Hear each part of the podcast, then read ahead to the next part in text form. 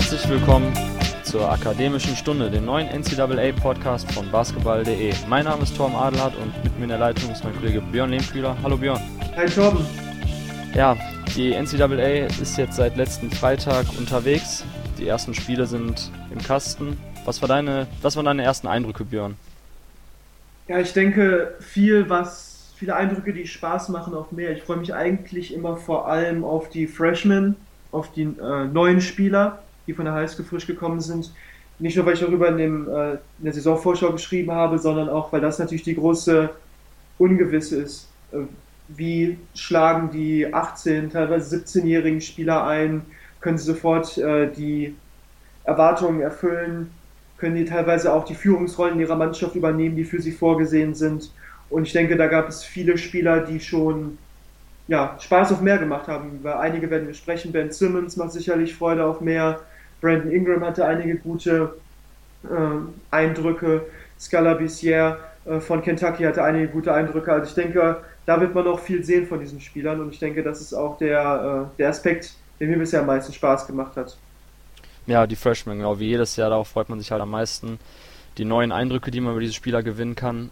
Ähm, aber vielleicht nochmal jetzt einleitend. Das ist ja heute unser Premieren-Podcast. Vielleicht kannst du zu, für unsere Zuhörer einmal ähm, erläutern, was genau mit unserer NCAA-Seite in dieser Saison auf sich hat bei Basketball.de, was wir alles vorhaben, was wir alles besprechen werden. Gib mal kurz einen, einen kleinen Überblick. Ja, diejenigen, die ja schon bei äh, Crossover Online äh, den College-Bereich verfolgt haben, werden sicherlich einiges wieder bemerken. Aber natürlich wollen wir jetzt bei basketball.de auch mit, äh, mit noch mehr Kollegen dann noch größer angreifen. Das heißt, man hat es schon gesehen bei der Saisonvorschau, die bisher schon relativ umfangreich war und die noch lange nicht beendet ist, auch wenn die Saison jetzt schon läuft. Aber wir bringen immer wieder neue Artikel heraus. Wir haben uns beschäftigt mit den Freshmen, wie gesagt. Torben hat, äh, du hast dich beschäftigt mit den besten Rückkehrern, also diejenigen, die in ihre zweite, dritte oder vierte Saison gehen. Äh, wir haben eine Preseason Top 10 veröffentlicht und auch der Artikel, der noch erscheinen wird, zu den deutschen Spielern. Das ist natürlich auch ein Thema, was wir auf dem Schirm haben werden. Das sind auch bereits eigentlich die Themen, die wir im Fokus haben werden. Einerseits natürlich klar, die Deutschen, die Spieler, die besten Teams, den Titelkampf. Äh, wir werden auch uns beschäftigen mit gewissen Spielsystemen, wie treten College-Mannschaften auf, wie funktioniert vielleicht die Zone von Syracuse, wie funktioniert die Offense von Kentucky, ähm, wie spielen bestimmte Teams zusammen. Ähm, das sind einige Themen, die wir dann während der Saison behandeln werden. Natürlich die March Madness, äh, die Meisterschaft im März. Ein ganz großes Thema, wo wir dann auch tagesaktuell berichten werden. Und natürlich auch nicht wegzudenken aus dem College-Bereich das Thema Draft, äh, wo wir bereits dabei sind, natürlich jetzt die Spieler zu scouten mit einem größeren Team und dann auch rechtzeitig, wenn wir die ersten Eindrücke gesammelt haben, dann auch Profile erstellen möchten, um diese Spieler vorzustellen und diese auch immer wieder aktualisieren werden, dann in Form unserer äh, designierten Experten, nenne ich die mal, die wir dann auf die verschiedenen Spieler hier äh, verteilt haben und dann natürlich auch vor dem Draft dann eine sehr ausführliche Berichterstattung. Ich denke, das sind so die wichtigsten Themen. Ja, genau, dem kann ich so zustimmen. Unser Ziel ist es halt, dass wir sowohl ähm, Anfänger an die Hand nehmen möchten, die, die jetzt vielleicht auch erst zu dieser Saison richtig mit College Basketball anfangen, sich dafür zu beschäftigen oder damit zu beschäftigen. Den wollen wir ein bisschen ein kleines ABC an der Hand geben. Du hast ja einen Artikel geschrieben, Björn, beziehungsweise einen Dreiteiler sogar, den kann man auf basketball.de jetzt noch finden, wo du die Welt des College Basketballs ein bisschen erklärst. Ähm, was sind Low Majors, was sind High Major, wie sind die Conferences eingeteilt, welche Mannschaften gehören jedes Jahr zu den Top-Teams, wie funktioniert Recruiting und, und, und. Also da kann man sich gut einlesen. Und ansonsten wollen wir eben, wie du schon angesprochen hast, auch etwas für die, ähm, für die Leute liefern, die sich schon länger mit beschäftigen.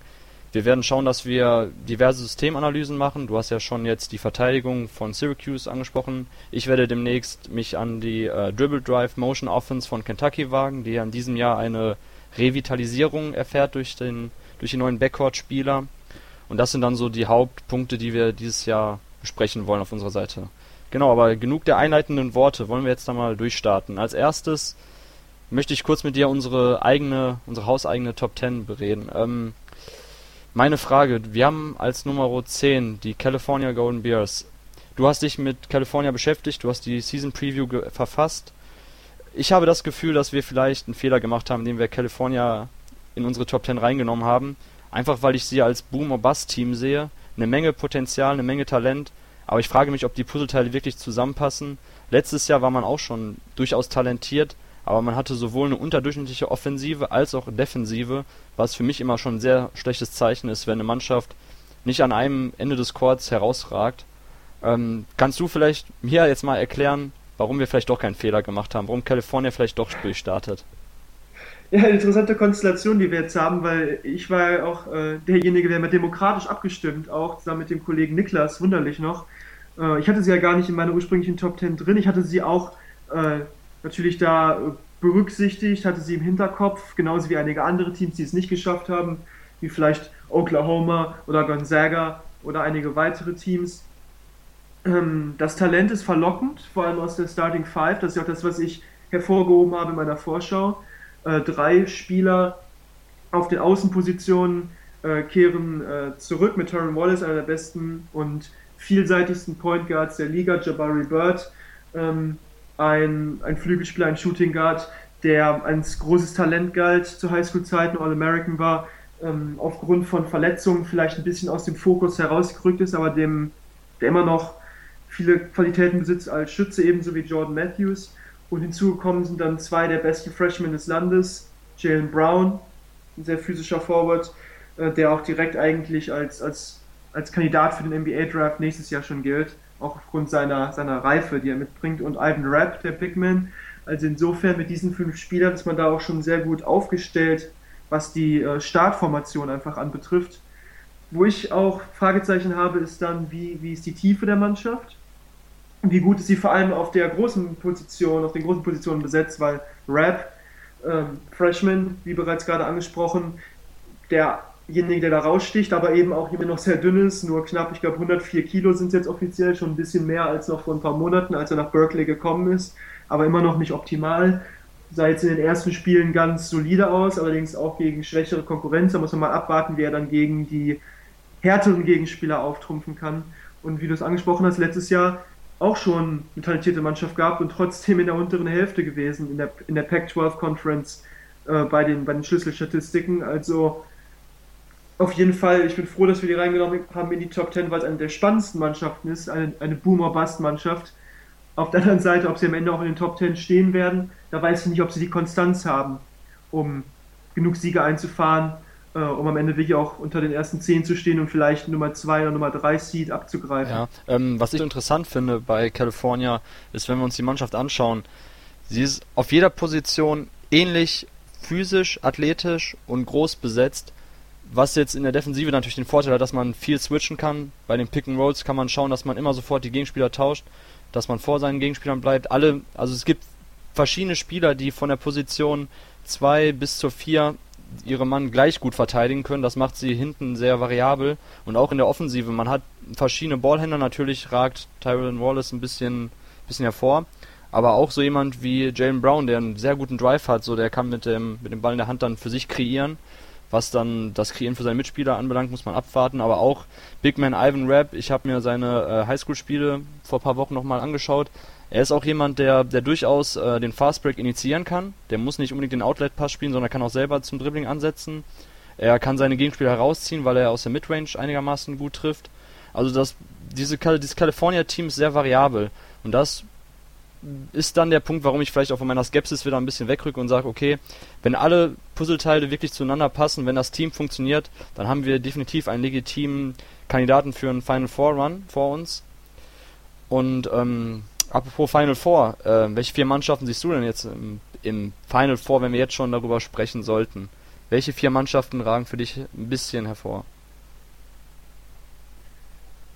Ja, es ist natürlich schwierig, jetzt andere Mannschaften zu nehmen als diejenigen, die man auch in, unter seinen ersten vier tatsächlich hatte. Also ähm, in, in, unserer Saisonvorschau. Ich denke, Kentucky hat bisher, die haben wir ja Nummer 1 in unserer Vorschau, hat jetzt in den ersten Spielen, vor allem auch gegen Duke, in dem, in dem Knallerspiel, wenig Anlass zur Sorge geliefert, ähm, dass man sie herausnehmen sollte aus den Top 4, dass sie kein Titelkandidat sind. Im Gegenteil, ich denke, da äh, sind schon einige vielversprechende erste Zeichen, also sehr, gerade wie, wie, wie im Spiel gegen Duke, die Guards agiert haben, sehr aggressiv in der Verteidigung und dann einfach Duke überrannt, ähm, sehr, sehr, sehr aggressiv im, im Zug zum Korb, Scala bisher war jetzt gegen Duke nicht so auffällig, aber hat im Spiel davor überragend äh, agiert.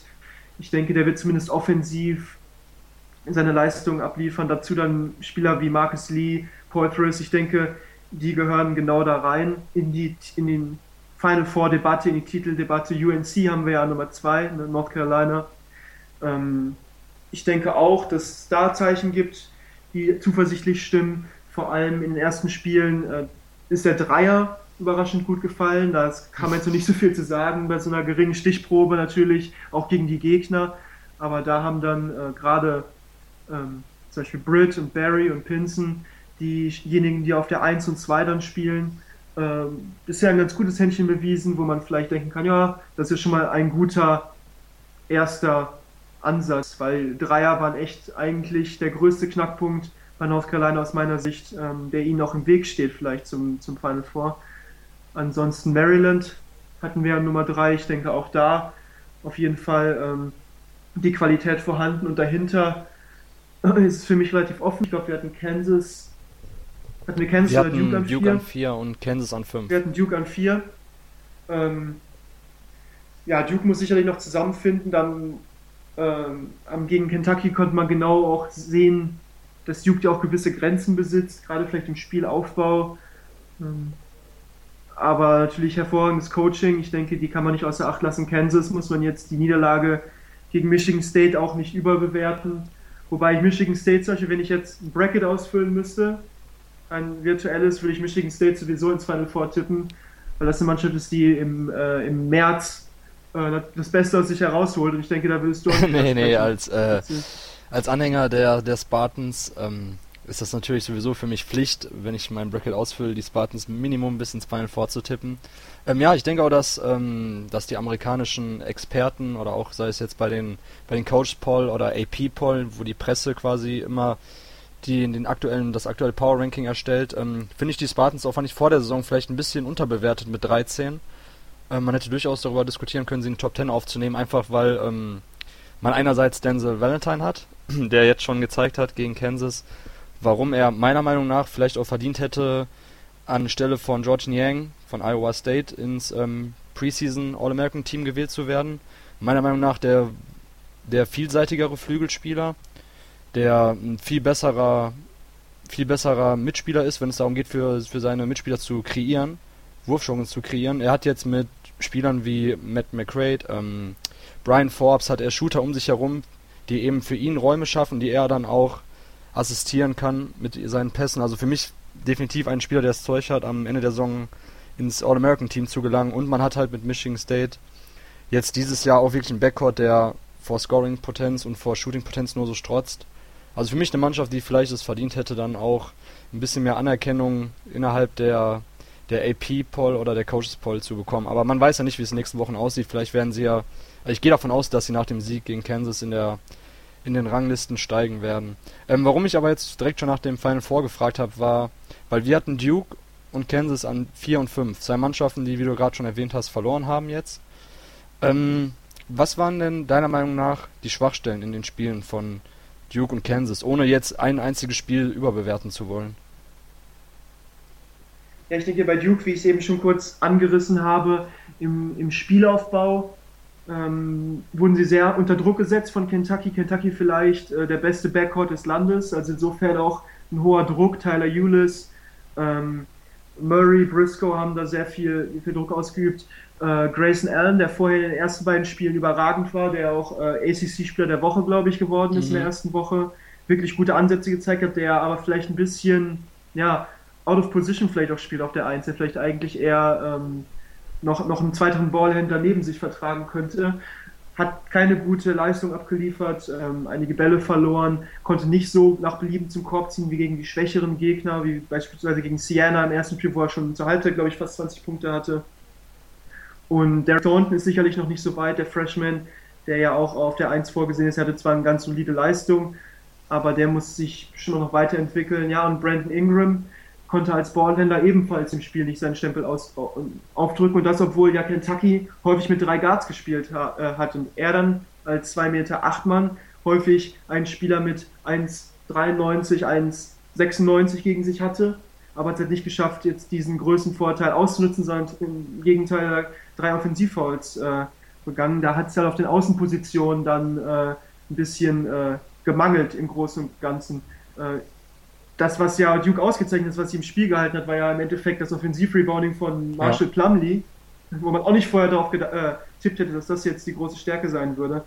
Aber auch das Fastbreak-Spiel konnte Duke nicht etablieren. Die hatten bis das Spiel schon entschieden war, fünf Minuten vor Schluss hatten sie noch keinen einzigen Fastbreak-Punkt. Das ist ein weiterer Knackpunkt, dass Kentucky viele einfache Punkte im Fastbreak erzielen konnte, zum Korb gelangt ist und Duke sich jeden Punkt hart erarbeiten musste, häufig zweite Chancen sich erarbeiten musste. Da ähm, muss ich sicherlich die Hierarchie vielleicht noch ein bisschen rausbilden und ähm, das sind so die Stellschrauben, die ich da sehe und wirklich auf dem höchsten Niveau, wo ich jetzt Kentucky sehe, dann auch äh, mithalten ja. zu können. Ja, du sprichst, glaube ich, den, den Knackpunkt an nämlich das Playmaking, das Ballhandling. Äh, man hat mit Tyus Jones vielleicht den besten Ballhändler der letzten Saison verloren, den besten Playmaker, den, wenn es darum geht, ähm, quasi das Aufbauspiel auf eine klassische Art und Weise zu interpretieren. Ähm, ja, Grayson Allen sehe ich ähnlich wie du, ein bisschen out of position. Für mich ist er auch kein Ballhändler. Ich habe es heute nach dem Spiel auch getwittert. Für mich war es ähm, sind Spiele wie wie Duke gegen Kentucky. Das sind die Spiele, wo ich dann die Leute beobachte und wenn es um NBA Prospects geht, wo ich dann ihre Leistung sehen möchte. Siena ist für mich uninteressant. So ich mal klar, man erkennt, wo sind die Stärken des Spielers, was betrifft seine Athletik, seinen Wurf, das kann man auch in solchen Spielen erkennen. Aber die Competition ist einfach nicht da, wenn es dann gegen ähm, gegen Low Majors äh, Schulen geht. Und das ist halt jetzt was anderes. Und man hat gesehen, dass Grayson Allen Probleme bekommt, wenn er seinen Drive nicht anbringen kann. Er hat weiterhin versucht, das ganze Spiel über, Kopf nach unten, wie mit dem Kopf durch die Wand ist er dann in die Big Man der Wildcats gelaufen. Und das war wie, also sein Decision Making war wirklich erschütternd. Ganz klar, man darf jetzt nicht ein Spiel überbewerten, aber ähnliches gilt auch für Brandon Ingram. Der, der Junge besitzt wirklich alle Tools. Ich könnte stundenlang von ihm schwärmen. Alles Talent der Welt, aber man sieht ganz klar, dass seine Schwächen auch noch im Ballhandling oder im Playmaking vorhanden sind. Ähm, er besitzt das Potenzial absolut, um auch ähm, als Flügelspieler für sich und seine Mitspieler zu kreieren aus dem Dribbling heraus. Aber ähm, auch an seinem Decision Making muss man noch feilen. Er hat, wie, wie du schon gesagt, er hätte vielleicht gezielter Post-ups suchen sollen gegen die kleineren Gegenspieler. Er hat dann zu oft versucht, ein bisschen das Dribbling anzubringen. Also da mangelt es noch, aber er ist so jung, dass das kann sich mit der Zeit legen.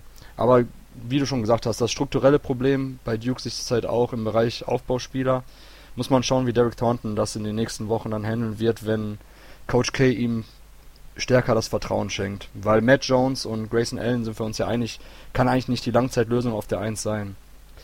Okay, dann, wir haben jetzt schon so viel über, über die Freshmen gesprochen, dann lass uns so wirklich komplett über Freshmen jetzt nur noch reden und nicht mehr über die Teamperspektive. Ähm, vielleicht eine Eingangsfrage. Wem würdest du dieses Jahr den inoffiziellen D'Angelo Russell Award verleihen? Quasi wäre es für dich ein potenzieller Sleeper, der in den nächsten Monaten in den Mock Drafts nach oben schnallt? Ja, äh, da haben wir eben schon drüber gesprochen, beziehungsweise auch schon mehrmals drüber gesprochen. Eine ganz, ganz schwierige Frage. Wenn ich das, äh, ja, denke mal, wenn man das wüsste, dann hätte man den Mock Draft schon oben. Ähm, sicherlich muss man darüber nachdenken, was waren die Voraussetzungen, die D'Angelo Russell hatte, die es ihm ermöglicht haben, so weit zu steigen.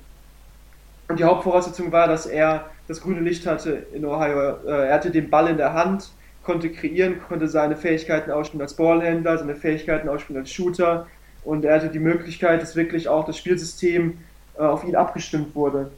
Also wenn du mich fragen würdest, wer ist D'Angelo Russell, welcher Guard wird am Ende ganz vorne stehen, ähm, dann denke ich, ist Jamal äh, Murray der äh, auf jeden Fall der Favorit. Allerdings ist der jetzt in Mockdraft auch schon relativ prominent positioniert.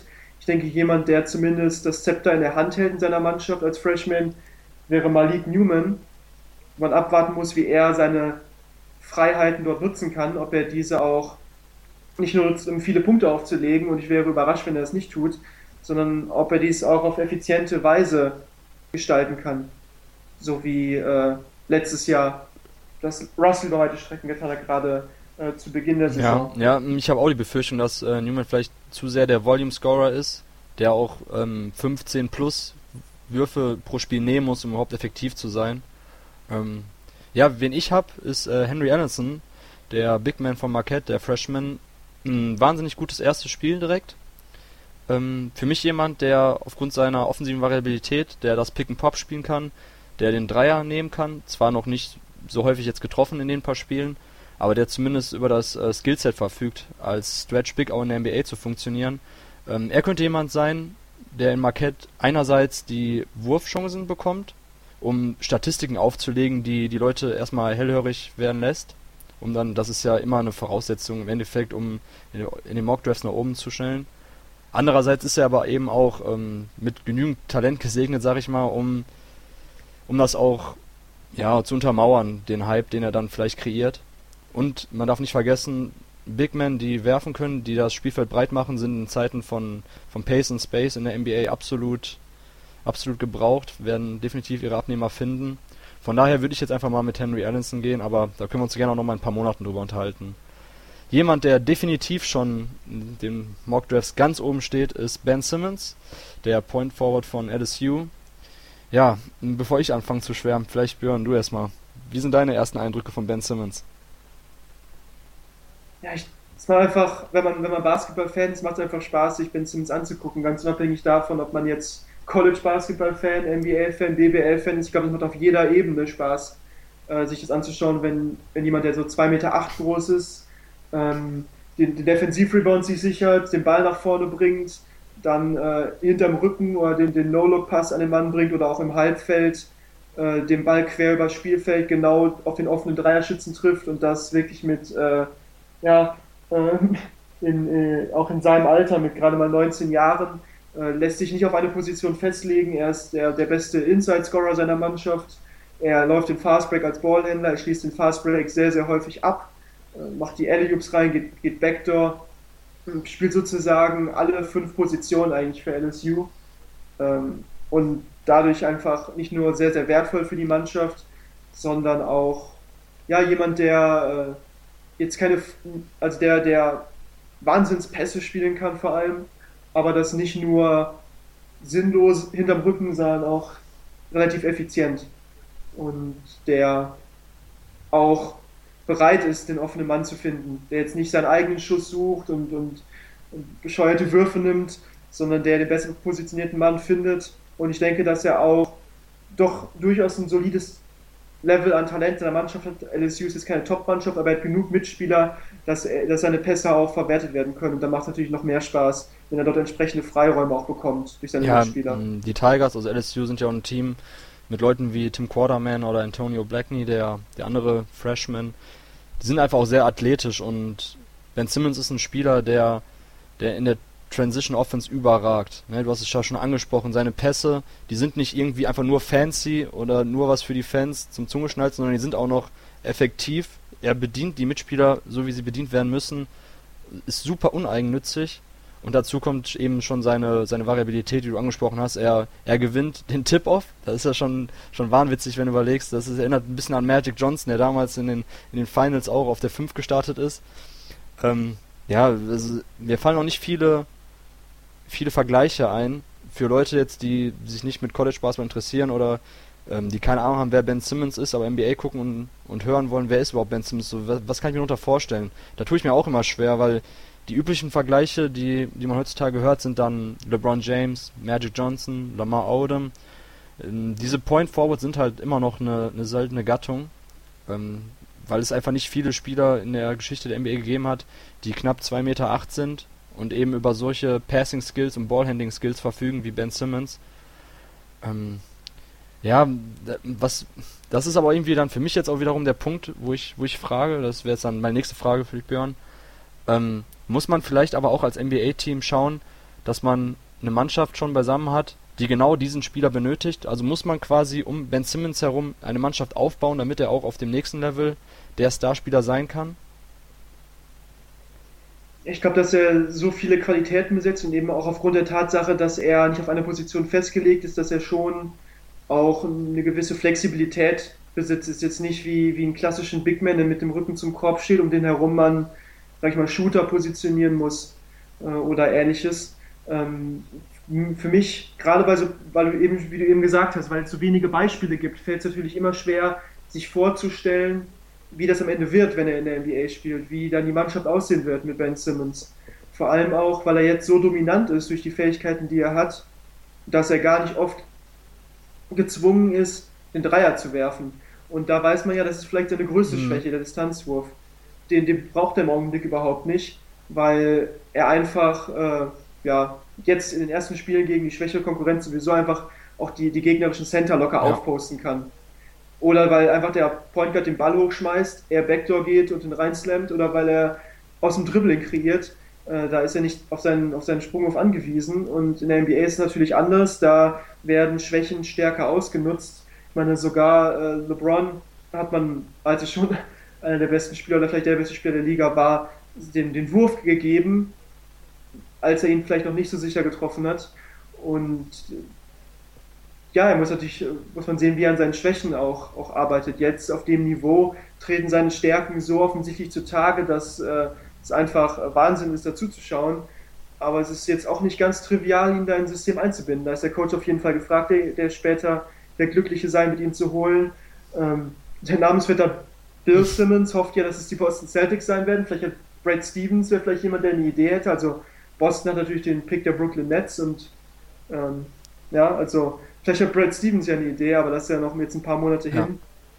Aber ja, ich weiß nicht, ähm, wie, wie du das siehst mit seinem Sprungmove, ob du dir da Sorgen machst. Du hast ja auch ein paar Highschool-Spiele von ihm gesehen oder Auswahlspiele. Da muss er jetzt nicht oft auf den, Dreier, auf den Dreier zurückgreifen, aber es ist sicherlich etwas, was in der NBA wichtig sein wird, wo er natürlich auch dann mal im 1 gegen 1.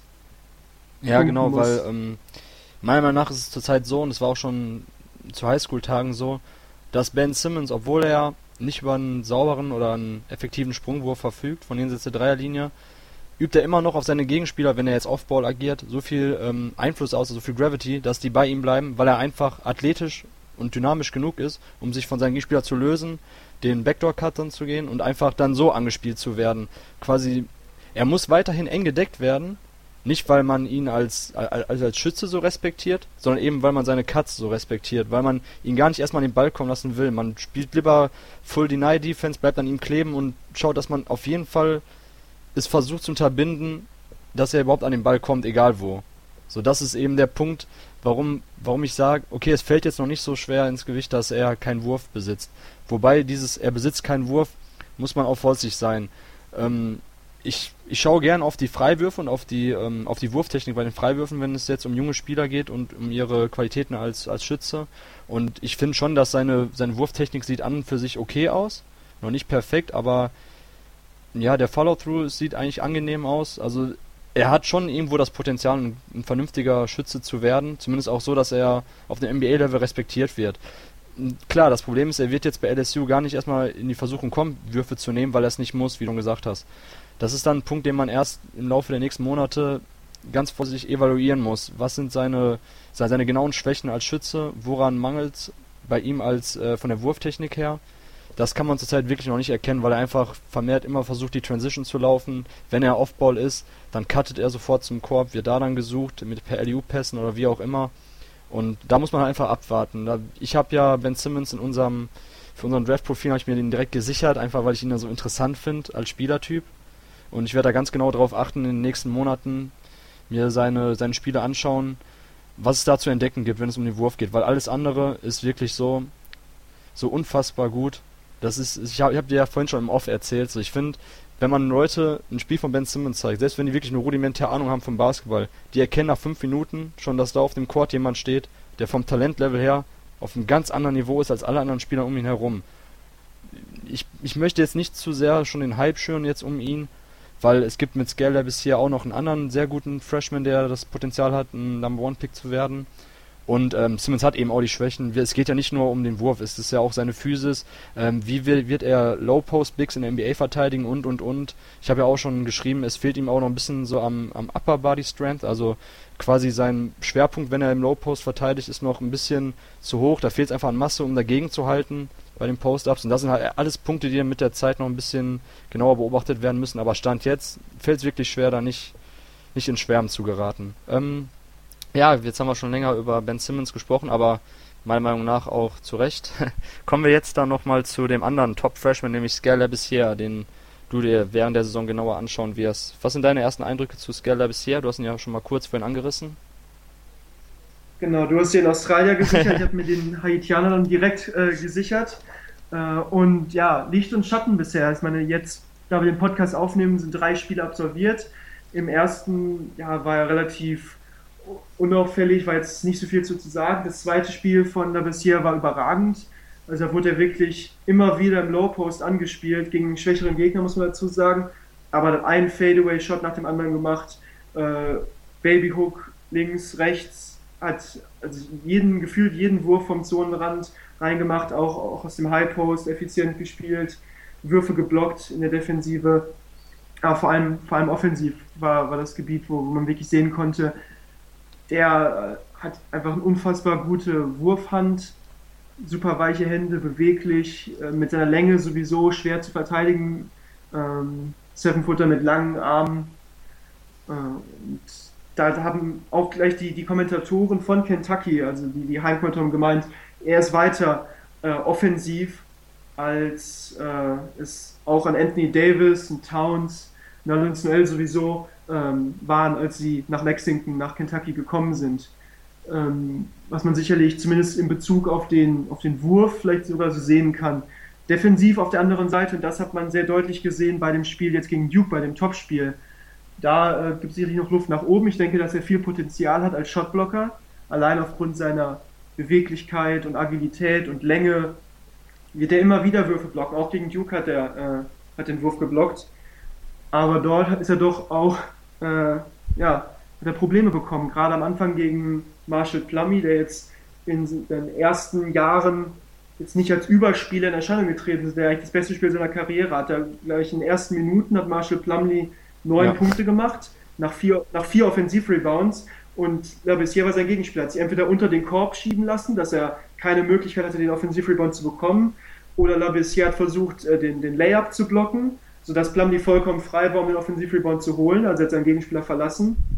Ähm, da hat er keine gute Figur gemacht. Später wurde er immer wieder attackiert, dass halt, dass halt die, die, die, die Cutter von Duke immer wieder gegengezogen sind, wo er dann auch jetzt seine Position ein bisschen verlassen hat. Er hat ja auch Fall Trouble gehabt, hat nur 13 Minuten gespielt, weil er immer wieder dann auch beim, beim Zug zum Korb nicht nur dann ähm, ja, schnell nicht schnell genug Position bezogen hat. Sein, er war vielleicht einen Schritt zu langsam. Ich glaube nicht, dass er langsam Füße mhm. hat, aber im Kopf vielleicht dann die entscheidende Millisekunde dann zu langsam gewesen, um dann vor dem Gegenspieler in Position zu sein. Vielleicht auch ein bisschen ängstlich, auch weil er noch nicht so die Physis mitbringt lässt sich halt, wie gesagt, zu leicht wegschieben. Da ist er sicherlich jetzt nicht der defensive Anker, der ein Anthony Davis von Natur aus schon war, auch mit seinem einfach Spielgefühl in der, in der Defensive. Der Weg, der einfach, ist einfach Naturtalent, auch in der Verteidigung gewesen. Macht auch nicht so viel her wie Towns, der auch ein bisschen kräftiger schon war. Oder, oder Noel, der vor allem ja für seine Defensive bekannt war. Von Collie Steingart zu schweigen, aber der war ja auch schon ein paar Jahre länger dann in, in Kentucky. Ich denke aber, dass es etwas ist, wo er mit mehr Erfahrung, vielleicht ein paar, paar Einheiten im Kraftraum hinkommen kann, aber wo jetzt auf jeden Fall noch äh, Defizite zu sehen sind. Aber ich denke, das Paket, was er mitbringt, ist schon, ist schon beeindruckend. Alleine seine offensiven Skills und das defensive, die defensive Upside und wenn er vielleicht auf seinen, auf seinen Frame noch ein paar Kilos draufpacken kann, das ist natürlich mal leichter mhm. gesagt als getan. Ähm, dann denke ich, äh, wird er auf jeden Fall in der Konversation bleiben für die Top-Picks. Ich weiß nicht, ich kann jetzt schlecht sagen, ob es dann am Ende immer noch Sims oder Labissiere sein wird, weil auch ein Valentin Towns letztes Jahr hat sich so enorm weiterentwickelt in dem, in dem einen Jahr. Der war dann im März ein ganz anderer Spieler, als er im Oktober, November, äh, Dezember war. Also das, das erwarte ich eigentlich auch bei Labissiere, dass er sich dort noch äh, enorm weiterentwickelt und dass er dann länger auf dem Parkett stehen darf und dass sie ihn vielleicht auch häufiger suchen als jetzt in dem Spiel gegen Duke, das ja doch eher guardlastig ja, also bei Carl Anthony Towns war ja das Ding, dass, ähm, dass er am Anfang der Saison einfach gar nicht die Touches bekommen hat.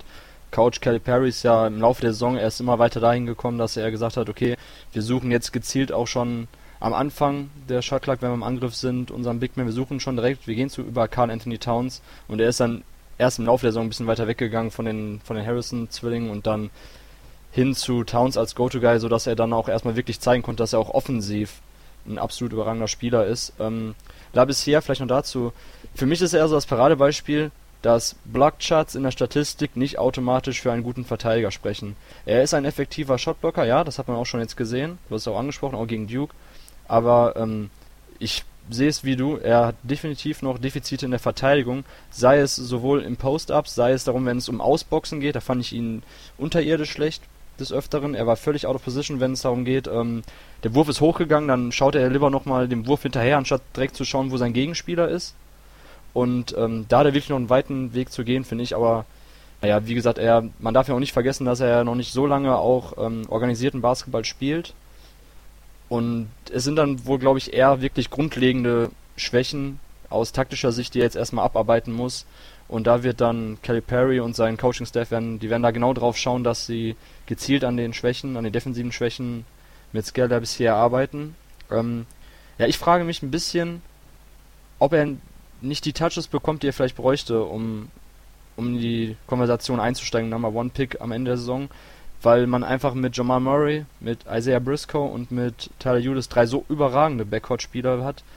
Ähm, es sind oftmals eher so dann Durchstecker, Zwiller bisher, aber es wird nicht wirklich gezielt ein Pick and Pop für ihn gelaufen. Oder hast, also zumindest habe ich jetzt nicht gerade vor Augen, dass mehrere Angriffe hintereinander Pick and Pop mit Labissière gespielt wird, oder? Äh, gegen Duke auf jeden Fall nicht, also, wie du schon gesagt hast, da waren es wirklich mhm. eher Durchstecker. In den wenigen Minuten, die er überhaupt nur spielen durfte aufgrund seiner Foulprobleme. Aber ich denke, da werden, also wie er im Spiel davor hatte, haben sie immer wieder gesucht, auch weil es da für Murray nicht gut lief. Da hatte Murray einen schlechten Tag erwischt, hat nicht von außen getroffen. Äh, und da haben sie dann gedacht, okay, dann suchen wir Labissière. Gerade gegen schwächere Teams, denke ich, die körperlich unterlegen sind, werden sie ihn immer wieder suchen. Und dann gegen Teams wie Duke, die vielleicht dann da eine Schwäche hatten im Backcourt, werden sie diese stärker ausnutzen und es wird auch von der Tagesform abhängig sein. Ich denke, er wird sicherlich weniger Touches bekommen als Simmons.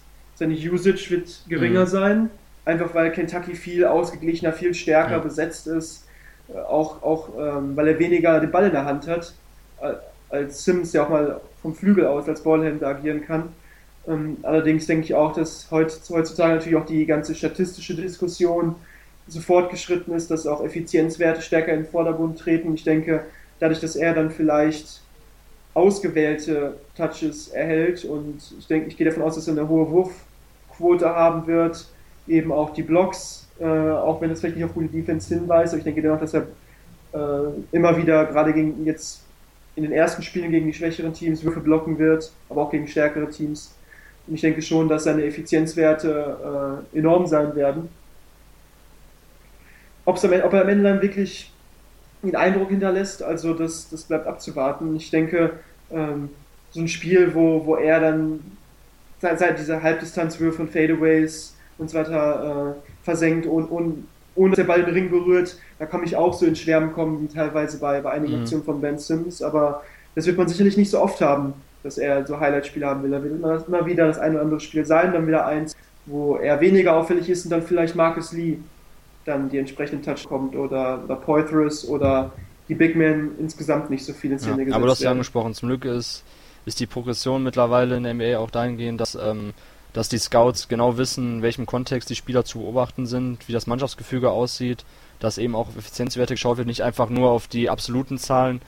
Und man muss dann eben sagen, wenn es einfach dann für Skyler bisher in dem eigenen Team so aussieht, dass die Touches ähm, begrenzter sind, aber dafür eben die Sachen, die er macht, wenn er den Ball in der Hand hat, einfach so überragend sind, dann wird es auch nicht weiter in, ins Gewicht fallen. Das glaube ich, also denke ich mal, dass es dann so sein wird am Ende der Saison, wenn es dann um die Konversation Number One Pick ist, dass man da nicht unbedingt sagt, okay, er hat jetzt keine, er hat nicht jetzt 18 Punkte aufgelegt pro Spiel, er hat nicht die Würfe gehabt, wir haben nicht genug von ihm gesehen. Ich denke mal schon, dass man einfach das Potenzial ist so augenscheinlich, dass man es das jetzt schon sehen kann.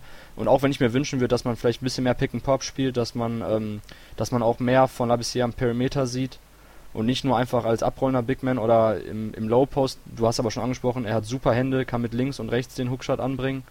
Ähm, da muss man dann mal abwarten. Vielleicht sieht man dann ja noch im Laufe der Saison auch ein bisschen mehr davon.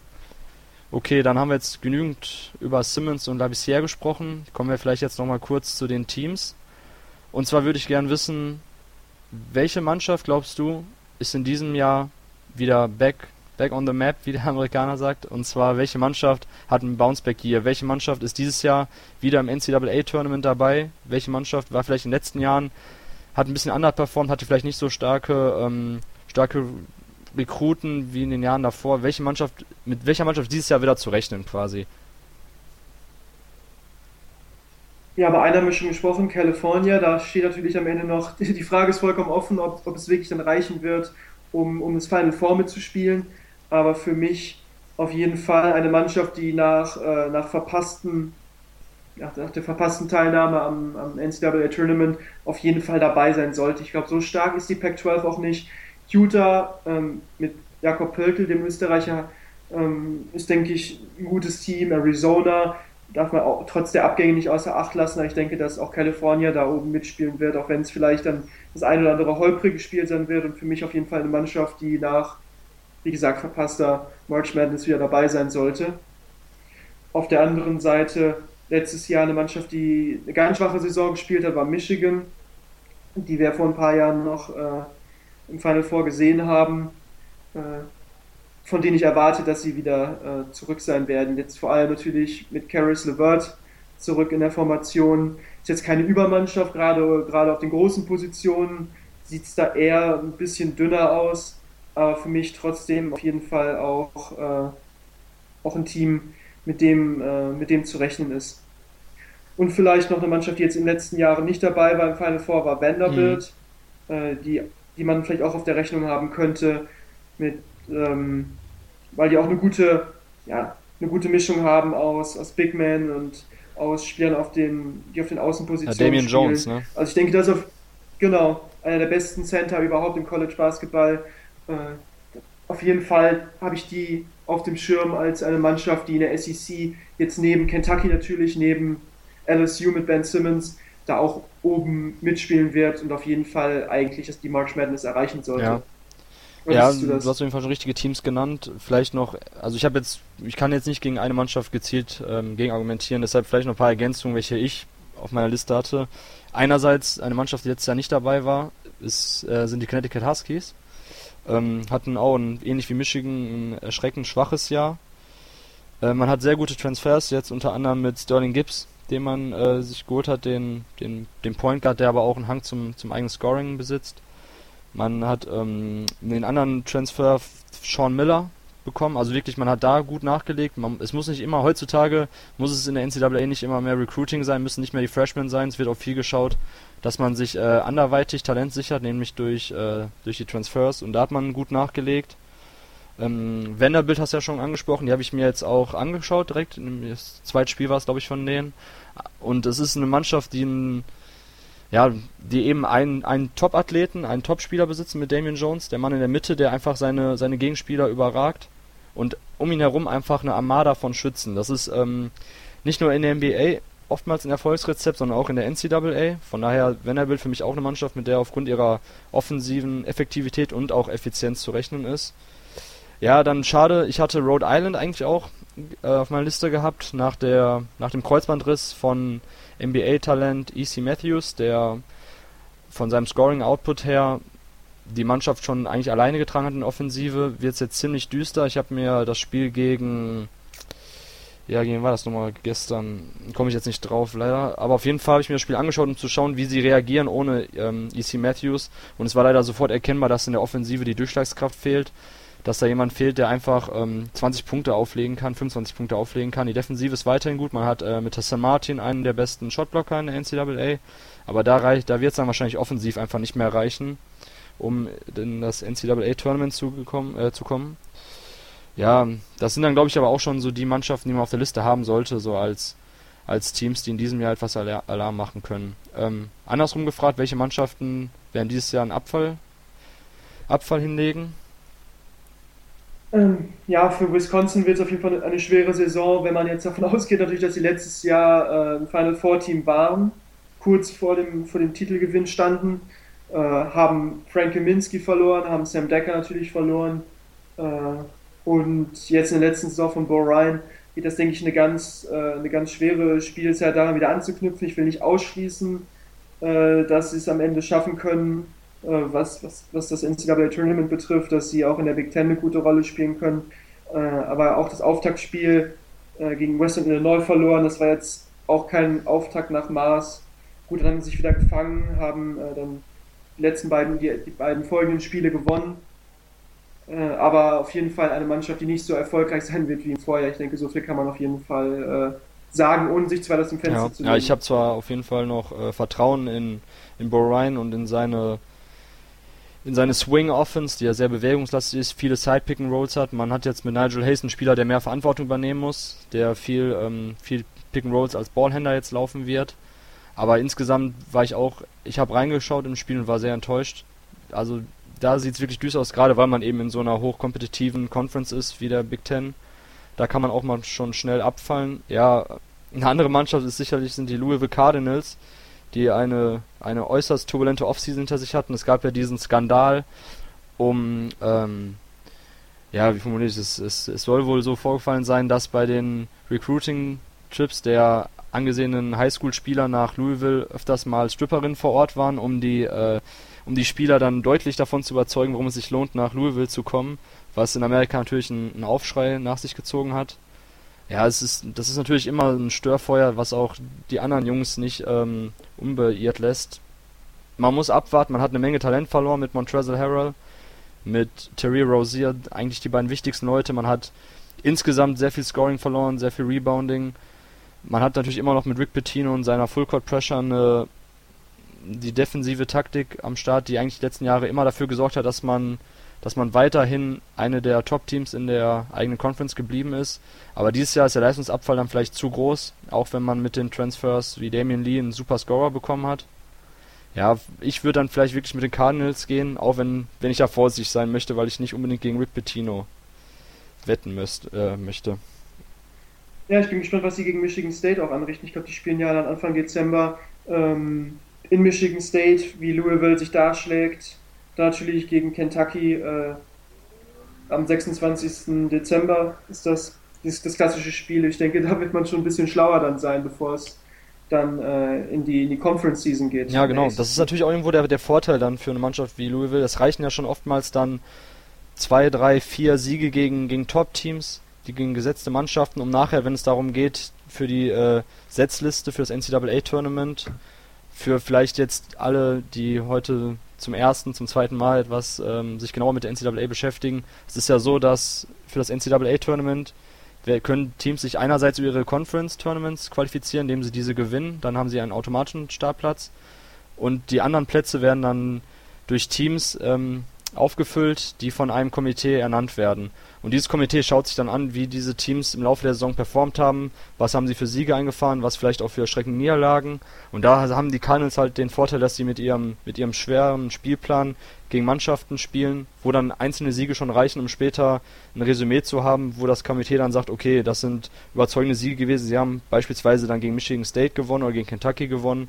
Und das könnte dann vielleicht die, ähm, ja, vielleicht dann doch die die Lösung des Problems dann sein für die Cardinals, wenn sie dann eben in den, den wichtigen Partien Siege einfahren.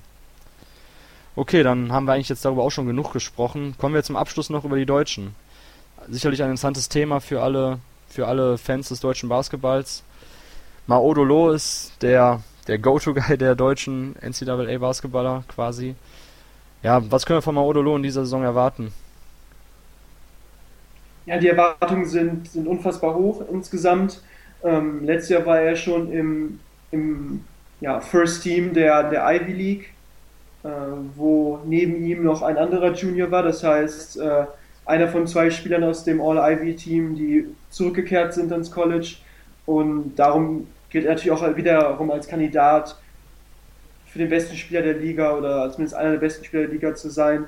Und was aber sicherlich im Vordergrund steht gegenüber den individuellen Auszeichnungen, ist die Tatsache, dass äh, Columbia nach vielen Jahrzehnten, muss man sagen, ja auch mal wieder äh, oben mitspielen will äh, in der Ivy League, die Ivy League gewinnen will, weil es eigentlich historisch die Voraussetzung ist, zumeist, äh, um am NCAA Tournament teilnehmen zu können. Der Meister ist automatisch äh, gesetzt für die, die sich jetzt da nicht so viel mit beschäftigen. Und das Besondere ist an der Ivy League, dass die als einzige Conference keine, ähm, kein Turnier austragen, sondern eben der Sieger der Regular Season sich direkt qualifiziert und somit die Hauptrunde noch wichtiger ist, jedes Spiel noch wichtiger ist. Jetzt natürlich noch nicht, weil sie erstmal gegen die Teams spielen aus der anderen Conference, aber äh, dann ab ja, ungefähr Silvester wird es dann ja interessant und er ist der Führungsspieler seiner Mannschaft und steht natürlich unter großen, unter großen Druck, weil die Erwartungen hoch sind. Er wird wurde jetzt auch häufiger wirklich auch von der amerikanischen nationalen Presse erwähnt, gerade Frank Schiller von ESPN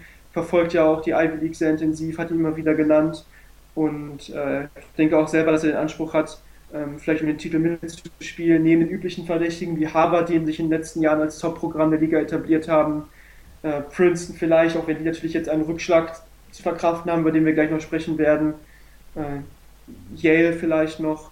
Ähm, und ja, die ersten Spiele äh, kann man jetzt, waren jetzt, ja, seine, sein, hat ja nicht so das Wurfglück bisher gehabt, hat jetzt in den ersten beiden Spielen knapp 30 Prozent leider nur getroffen. Aber ich denke, da muss man sich auch keine allzu großen Sorgen machen, dass er da die Kurve noch kriegen wird. Ja, mh, mm, es ist ja so, dass in den letzten Jahren hat die Ivy League, die ja in den letzten Jahrzehnten verpönt war, wirklich an, an Reputation hinzugewonnen. Ich habe auch gedacht, dass vielleicht dieses Jahr das erste Jahr sein kann, in der die Ivy League zwei Mannschaften zum NCAA-Tournament entsendet, nämlich einmal den, den, den Liga-Champion, der den automatischen Startplatz bekommt, und eben dann noch eine Mannschaft, die während der Saison genügend Siege einfährt, um eben das Komitee zu überzeugen. Ich habe es ja gerade schon mal verkürzt und vereinfacht erklärt, wie das dann abläuft. Ähm, ja, jetzt hat leider Columbia verloren gegen Kansas State und im Spielplan gibt es leider nur Kansas State und Northwestern, wenn ich das richtig am Schirm habe, die aus einer aus einem Big Major Conference kommen, wo eben nicht das das wären Siege gewesen, die nachher ausschlaggebend gewesen wären, wenn man nicht die eigene Liga gewinnt, um vielleicht doch noch das Ticket zum NCAA Tournament zu lösen. So wird es jetzt wiederum ganz schwer, man hat verloren. Das wäre ein wichtiger Sieg gewesen gegen Kansas State. Jetzt muss man dann wahrscheinlich doch die eigene Liga gewinnen, damit man mal Ododo zum NCAA Tournament schicken kann. Ja, Columbia ist vielleicht, also meiner Meinung nach sind sie der Favorit, einfach weil die anderen Mannschaften auch etwas verletzungsgeplagt sind oder ähm, wichtige Spieler verloren haben durch Graduation. Ähm, ja, muss man abwarten. Columbia, ich habe es mir letztes Jahr des Öfteren angeschaut, spielen ein System, was sehr auf äh, Ball Movement ausgelegt ist. Sie haben viele Schützen, auch die Big Men können schießen. Maodolo übernimmt einen Großteil des Playmaking, des Ballhandling am Perimeter, aber wie gesagt, vordergründig steht eigentlich Ball Movement bei Columbia im Vordergrund und ähm, ja, Maodolo muss natürlich jetzt besser treffen, aber ich bin mir sicher, dass sein Wurfglück auch wieder zurückfindet, äh, dass er sein Wurfglück wieder findet. Er hat die Erfahrungen, die er gesammelt, gesammelt hat während des Sommers, die sind, ähm, die sind ungemein wichtig für ihn als Spieler, um weiter zu reifen. Und ich gehe davon aus, dass Columbia tatsächlich die Ivy League gewinnen wird, einfach weil sie vom Talentlevel her dieses Jahr die beste Mannschaft stellen der Ivy League. Und damit könnte es dann wirklich so sein, dass Maodolo in seiner letzten College-Saison am NCAA-Tournament äh, teilnimmt, was natürlich für alle deutschen Basketballfans nochmal interessanter die ganze Sache macht, wenn man auch wieder mal einen Deutschen beim NCAA-Tournament sehen kann. Ähm, kommen wir vielleicht noch ganz kurz zu den anderen Deutschen. Du hast schon jetzt Princeton angesprochen mit Hans Brase, einer der effektivsten Deutschen in den letzten Jahren. Ja, leider eine, eine Schreckensnachricht für ihn persönlich und auch für uns deutsche Basketballfans dann, die die sehen wollten. Er hat einen Kreuzbandriss erlitten, fällt damit für den Rest der Saison aus. Ja, Björn, wie, wie beurteilen wir das jetzt insgesamt für die, für die weiteren Karrierechancen von Hans Brase?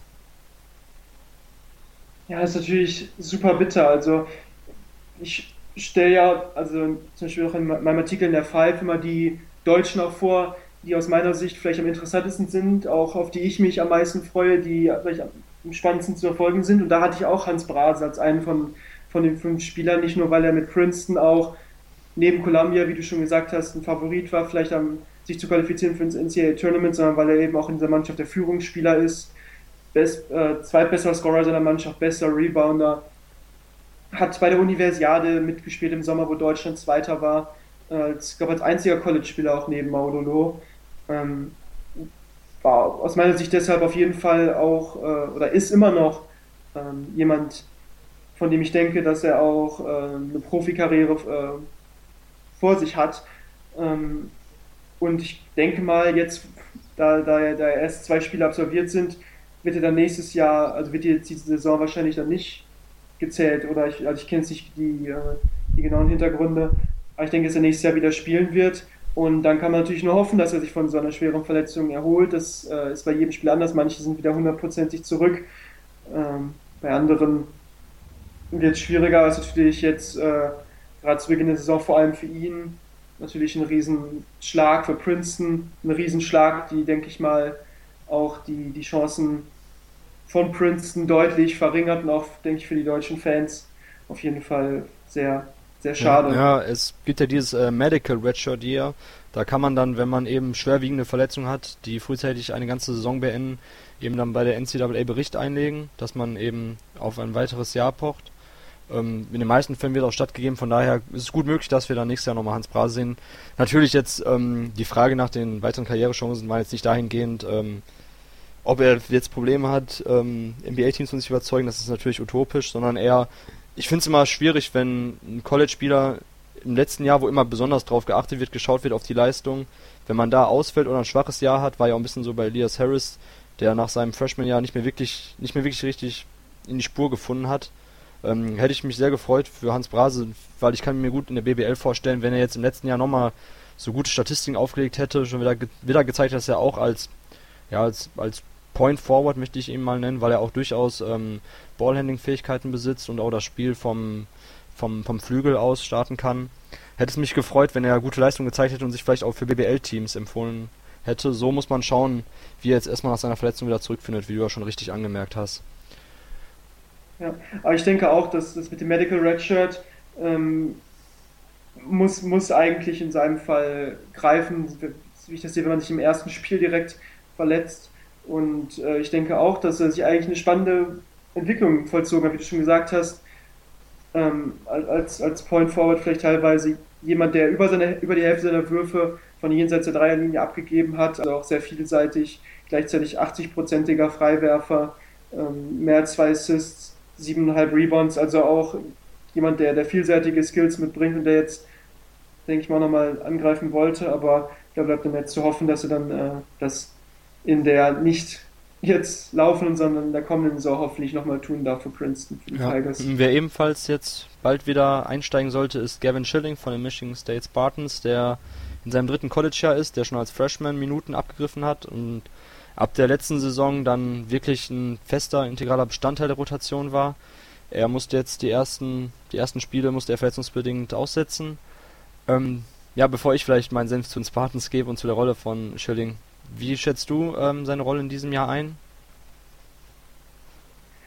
Ja, ich muss immer noch zurückdenken an das, was ähm, Coach Tom Izzo gesagt hat, nachdem die Saison abgelaufen war, nämlich dass, dass Gavin Schilling lernen soll, das Spiel zu lieben. Das war natürlich schon äh, eine ganz schön knackige Aussage, äh, wo er sich auch direkt damit darauf bezogen hat, vielleicht, dass, dass da der letzte Biss oder einfach, ja, Love for the Game hat er, glaube ich, gesagt, also dass es einfach dann fehlt äh, bei ihm. Das ist sicherlich ein Aspekt, dass er vielleicht da Tom Izzo noch mehr Potenzial bei ihm freisetzen wollte, weil er sicherlich äh, vom Talent her muss er sich nicht vor den anderen Big Men verstecken, vor Matt Costello oder äh, den anderen äh, äh, Big Men, die dabei bei Michigan Deonta State Davis, auflaufen. Colby Wallman, wobei Colby Wallman ja ein ehemaliger Walker ist, also von daher ja. wirklich. Ja. Genau, der hat sich jetzt aber wirklich auch etabliert in der Rotation auch zu, zu Lasten von Schilling. Und Schilling konnte letztes Jahr auch, hat er viele Spiele von Beginn an absolviert, aber die Leistungen haben zum Saisonende eher abgenommen als zugenommen. Aber ich denke, das größte Problem ist vielleicht nicht seine Liebe zum Spiel, sondern seine Liebe ja. zu den Fouls.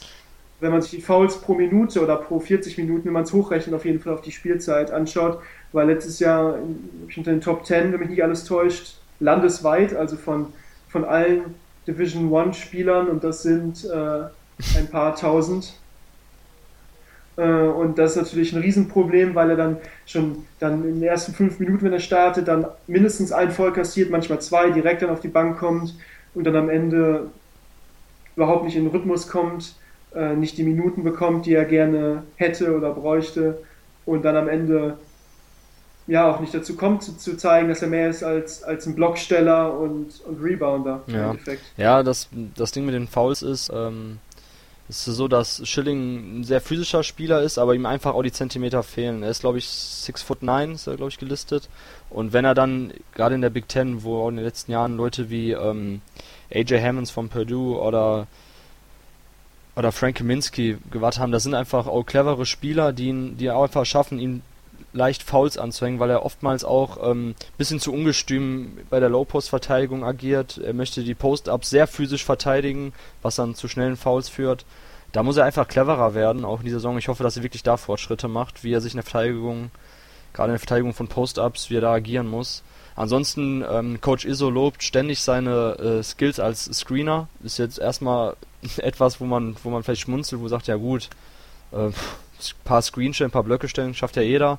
Aber ähm, wenn Coach Izzo das lobt, dann kann man das so wirklich so meinen, weil er einfach es ist sehr wichtig, sie spielen nämlich mit, mit viel Screens, egal ob jetzt Off-Ball oder On-Ball, es werden viele Blöcke gestellt in der Offense der Spartans und ähm, es ist da unerlässlich, dass die Big Men da einen guten Job machen, das ähm, macht Schilling absolut, er rollt gut zum Korb ab, er ist athletisch, ähm, wenn er bedient wird, es fallen halt nur die Durchstecker, die Offensiv-Rebounds ab, für ihn werden jetzt keine gesonderten Plays gelaufen in der Offensive, aber er hat durchaus ein, ein gutes Händchen in der Nähe des Korbs, kann da abschließen, kann Offensiv-Rebounds verwerten, also seine Rolle ist definitiv begrenzt in der Offense, aber diese begrenzte Rolle füllt er effektiv aus und kleine Verteidigung, da muss er einfach cleverer agieren, das ist so der Hauptpunkt.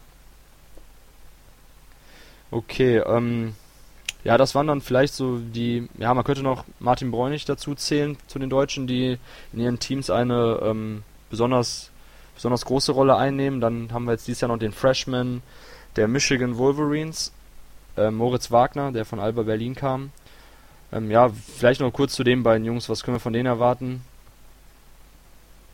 Genau, das waren auch die beiden, die jetzt, sag ich mal, meine Top 5 der interessantesten deutschen Spieler zumindest jetzt im jetzigen Zeitpunkt abgerundet haben, neben, neben Brase, okay. Loh und Schilling, war neben Bräunig, weil er einfach so eine große Rolle in seinem Team spielt. Also außer, außer Loh, ähm, der Einzige, der wirklich auch in seinem Team der, der Go-To-Guy ist, kann man schon sagen, denke ich ein All-Conference-Spieler, einer sehr kleinen Conference natürlich, für Spiel für Montana. Aber auch das sollte man nicht unterschätzen, denn Montana wurde vor Saisonbeginn von den, von den Coaches, da gibt es ja häufig Umfragen unter den Coaches, auch unter Journalisten, ähm, wer am Ende welchen Platz belegen wird und wer wird in welches Team gewählt, wurde nicht nur ins All-Star-Team gewählt vor Saisonbeginn, also als Prognose, sondern eben seine Mannschaft, die Montana Grizzlies, auch als Top-Favorit gehandelt auf den Titel. Also vielleicht auch jemand, den wir dann ähm, zumindest ein Spiel sehen dürfen dann im März.